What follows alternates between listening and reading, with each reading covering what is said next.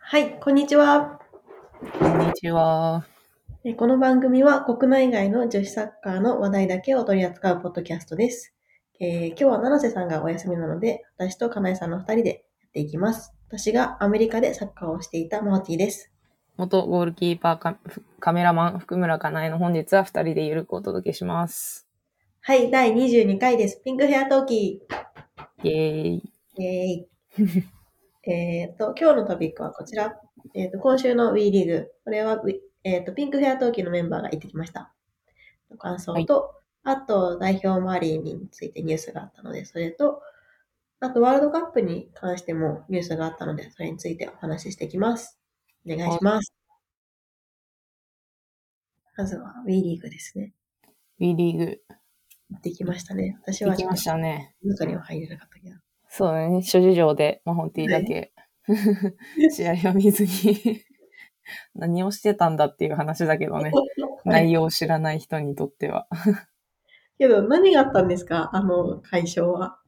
すごいね。なんか、そう、あの、自分たちは、えっと、大宮ホームの広島、相手が広島の試合を見に行ってきたんですけど、うんうんうん。結果が5-0という。びっくりしましたもん。えみたいな。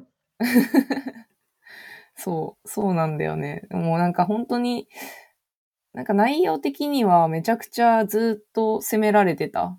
あの、広島、えー攻められてたってわけじゃないんだよ。結あ構ー広島もチャンスはあったし、全然シュート打ってないとかそういうわけではないんだけど、なんかその決定力の差のところで、かなり差が出たかなっていうところで、まあまあ、あとは、まあちょっとね、広島の方も、その自分たちのミスが多くて、そこから失点につながったりとか、が、まあちょっとプレー的には多かったかなっていうのの5-0。 5-0。5-0ってすごいですよ ね。そうだね、5-0。あんまり見ないよね。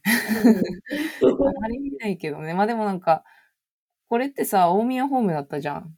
はい。今回で。あの、マフティ、その試合前にはね、いたから、ちょっとちらっと見てたと思うんだけど、あの、ラックファイブのスタジアムでやってて、で、その試合前にね、あの、少年団少女、少年少女の多分サッサッカーチームうん。の、あの、卒団式がやってたのよ。ああ、はい。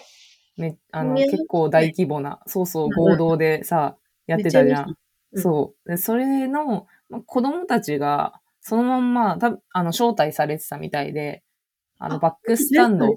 そうそうそう。多分、あの、全チーム多分招待されてて、全チーム残ってたわけじゃ、ではないと思うんだけど、結構、あの、バックスタンドは子供たちで埋め尽くされてて、ねえ、嬉しい。そう。で、なんか、本当に、ね、大宮ホームだからさ、うん。あんだけ点入れば、やっぱ楽しいじゃんね。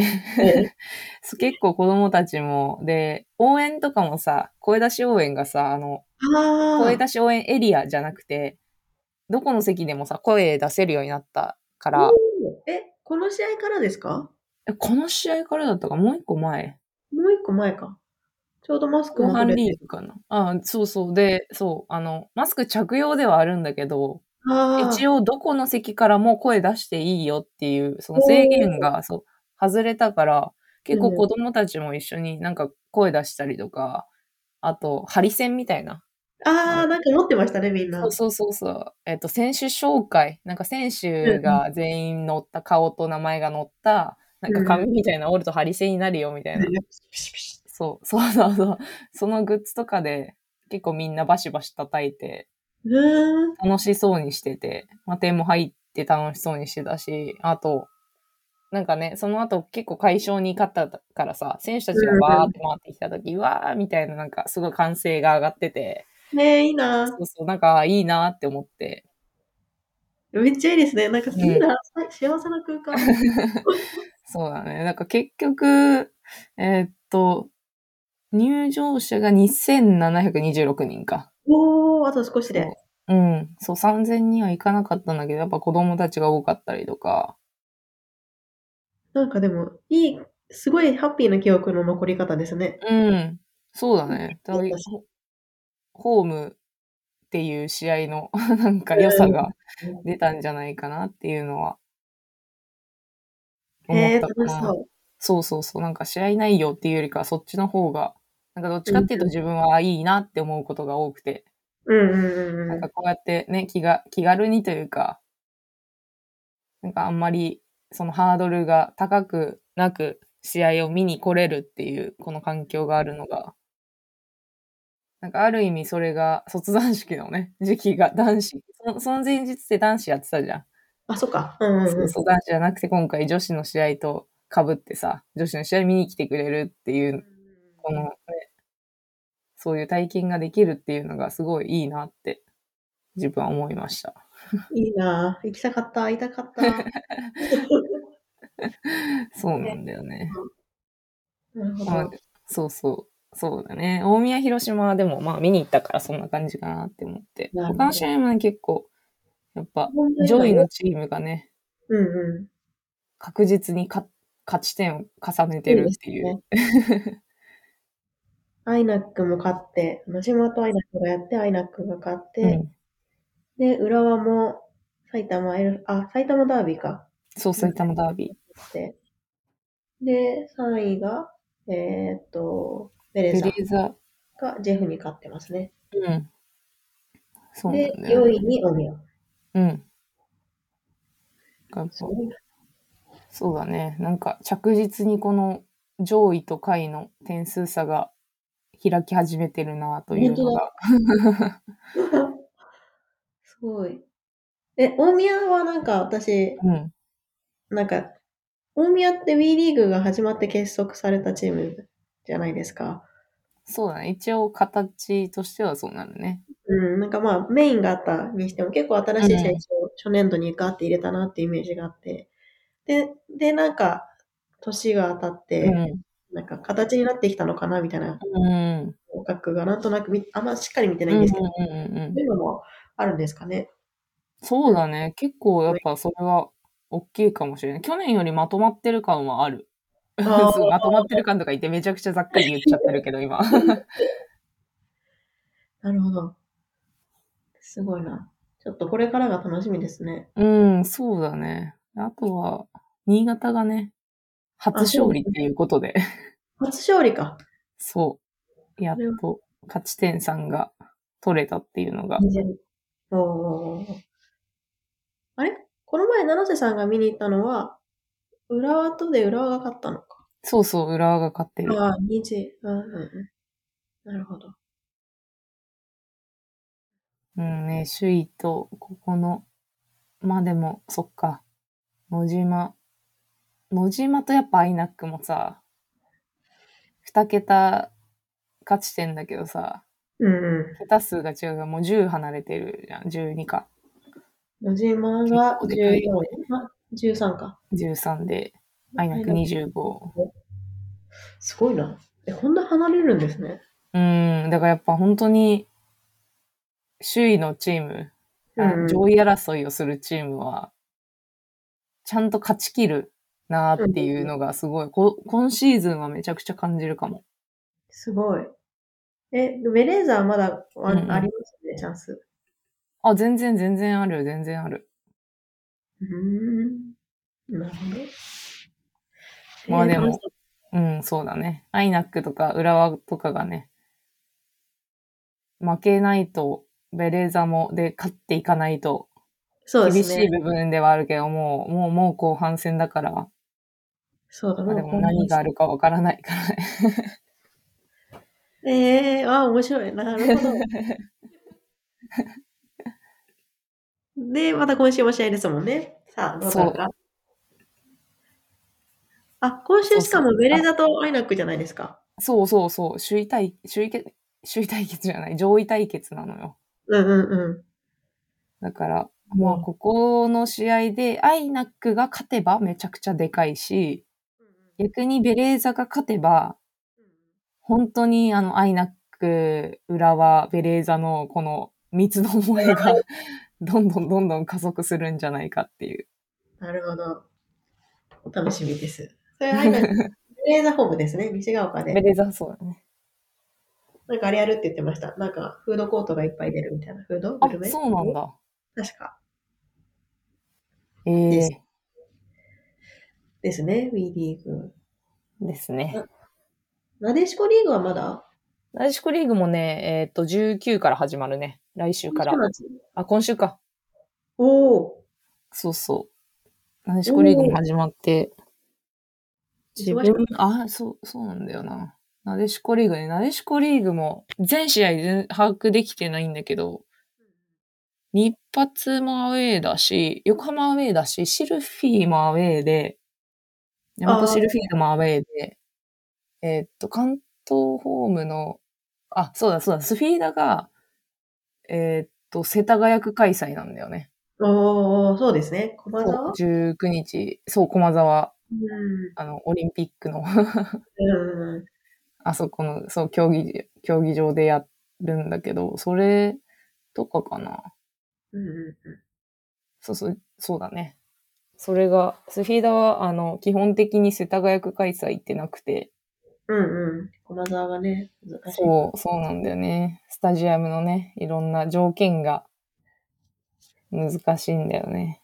ですなねかなか。そうそうそう。まあでも、せっかくのね、世田谷区開催だし、いろんな人が、もし、あの、WE リーグだけじゃなくて、なんか、ちょっと近場の方がいいなとか、例えばね、東京に住んでて、結構、駒沢行きやすいと思うから、うんうんうそっちももしかしたら、なでしこリーグも調べてみると、やっぱ試合再開して、いろんなところでやってたりするんで、おすすめでかもしれないでん。す。しかもいい天気だし。いい天気だし、そうだね。大事。寒くないね、そろそろ。そうそうそう。ですね。はい。まあ、次が代表のニュースうん。は、海外遠征、4月の海外遠征でのテレビ配信が発表されました。イエイイエーイ。これは、どうマホティ的に。えっと、ちょっと概要だけ言うと、うんうポんルトガル代表とデンマーク代表の試合をして、うんで、それらが NHKBS1 にてうん生中継されるうんらしいですね。キックオフが、まあ、4月7日金曜日が、えーっと、夜中1時間だね。8日そうか。そうそう。日本だと8日土曜日のうんうん。 1時半。 1時半。なるほど。と、もう一個が、12日水曜日、うん4月12日水曜日の夜中1時キックオフ。うんなるほど。で、なんかまあ、アンダー22日本代表男子も、うん。遠征が3月にあるらしくて、それとなんか一緒にセットでテレビ放送決定のお知らせが出てました、ね。バラバラでもいいんじゃないと思ったんですけ ど。まあ契約なんでしょうね、うん結局 NHK と。うん。うん。どう、どう、どう、どう、いや、でも、うん。どう とりあどうえず良かったなっていう。そうです ね。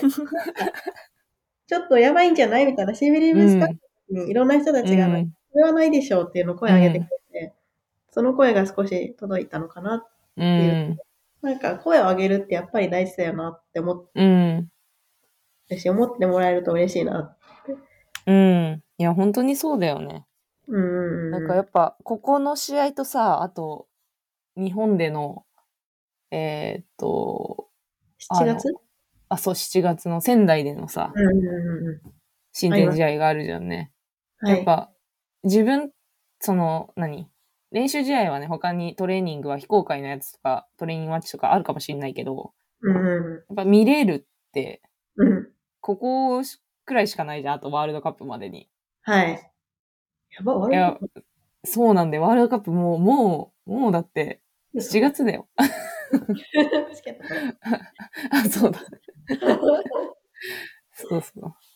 そうだから、ね、これが配信されるかされないかだけでも、かなり、大きいんじゃないかなっていうのは、大きいですね。ね。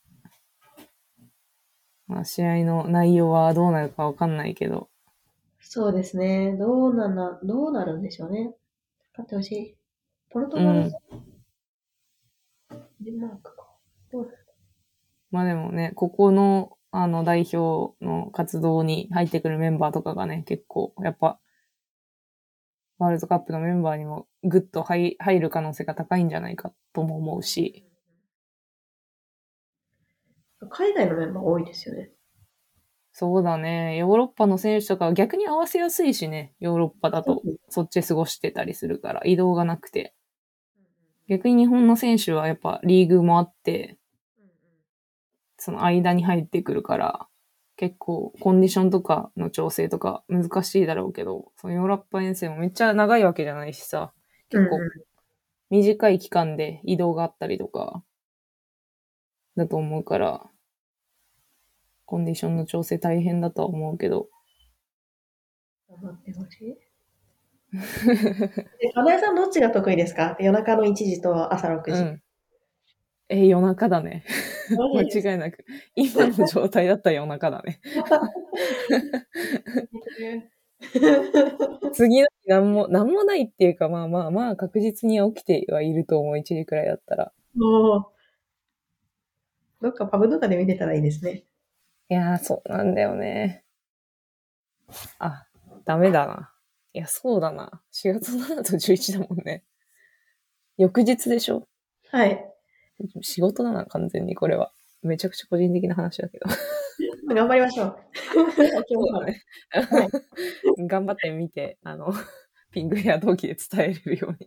うんですね。代表はそんな感じで。うん。で、あともう一個。えーっと、3月17日金曜日、今日の時差的に、いつなんだあれは。16日の海外の時間、ヨーロッパとかの時間で発表されたんですけども、今回の、えっと、ワールドカップの、ななんて言うんだこれ、けんな何金優勝金じゃなくなったんですよね、これ賞金総額。賞金総額が、うんえっと、前大会の3倍以上になるっていう発表がされて、それが2019年がだいたい35から40か50億円うん。ぐらいだったのが、今年2023年が約150億円っていう発表がされました。もで、その際か、なんかちょっとバラバラのいろんなニュースところでわかんないんですけど、2023年のワールドカップが150億円相当で、2027年、次のワールドカップの時には男子とイコールになれるような状態を作っていきたいっていうような発信も、う。うんうん。周りの人たちから出てるので、うん。でも期待したいっていうところいです。や、すごいね。はい。なんか、さちなみに、あ、そうそカタールは、男子の方は616億円う。うん。でした。だあ、すいません。うん。いや、全然全然。なんか、あ、そうそう。さっきマホディがさ、調べてくれてたやつがすごいいいなって思って。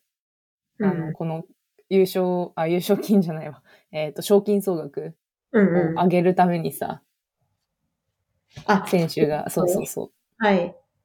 これは、辻、辻翔子さんっていう方のツイートで、あの、フィファプロフィフプロなんか、読み方よくわかんないんですけど、フィフプロっていう、その選手を守る団体があって、うんそこが、えーっと、各国選手会や選手へのプレゼンから始まり、選手の署名集めとかレター作成をして、FIFA と交渉してくれて、今回このような歴史的な快挙を遂げることができましたってツイートしてて、まあ、こうやって裏でいろいろ動いてくれてる人たちがたくさんいて、で、まあ選手自身が動かなきゃいけない部分もあるけど、なんか選手会、その選手たちを守ってくれる人たちがこんなにも活動してくれてるって、なんか、しかも日本人、う。うん。なんか嬉しいですね。うん。いや、本当に、なんかね、その、ほん、やっぱ地道なさ、この活動がさ、うん。こうやって結果につながってるから、まだね、まだ、やっぱ、本当は多分、男子も女子もね、イコーうんル、じゃなきゃいけないんだろうけど、でもそれでもやっぱ着実に進んではきてるから、うんうんちゃんとね、現実が見えてくるよね。うん。はい。あなんか本当に次はなりそうとか。そうそうそうそう。うんすごいですよね。いや、本当に、やっぱちょ、ちょっとのね、小さいことでも積み重ねがすごい大事なんだなっていうのは。うん。これも大変だったでしょうね、選手の署名集め、フィファとの交渉、各国の選手会。夢あるよね、でも、こんだけね優勝したらとかさ、うん賞金総額いくらって言った時に、うんうんうん、やっぱ、女子サッカーもすごいなってなるからさ。うんうんうん。ですね。